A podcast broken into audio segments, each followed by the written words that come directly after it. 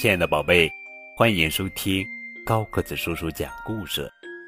今天呀，要讲的绘本故事名字叫做《月亮晚安》，作者是英国格列布·托罗波夫文图，于志莹翻译。海中的鱼儿透过水波看到的新月。好像不断蠕动的蚯蚓，啊，把月亮看作了蚯蚓，难道它要吃掉月亮吗？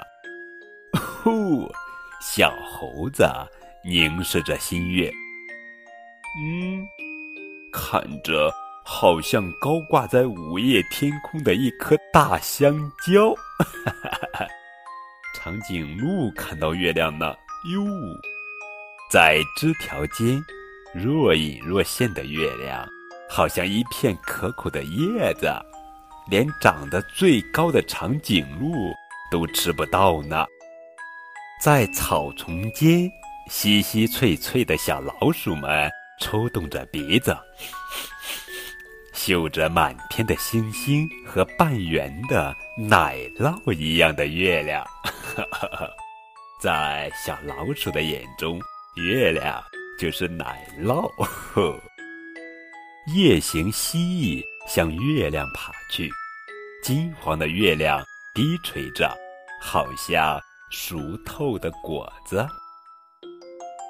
猫头鹰守护着它的蛋宝宝，也守护着圆滚滚的月亮，仿佛月亮也是它的一只蛋。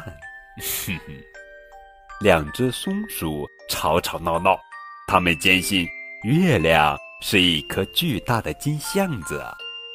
哼哼，小猫咪啊，好想喝上一碗牛奶的小猫咪，舔着月亮的倒影。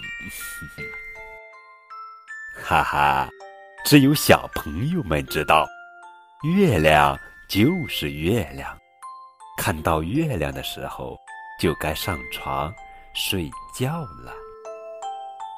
小朋友轻声对月亮说：“晚安。”月亮不见了，可是美梦还在。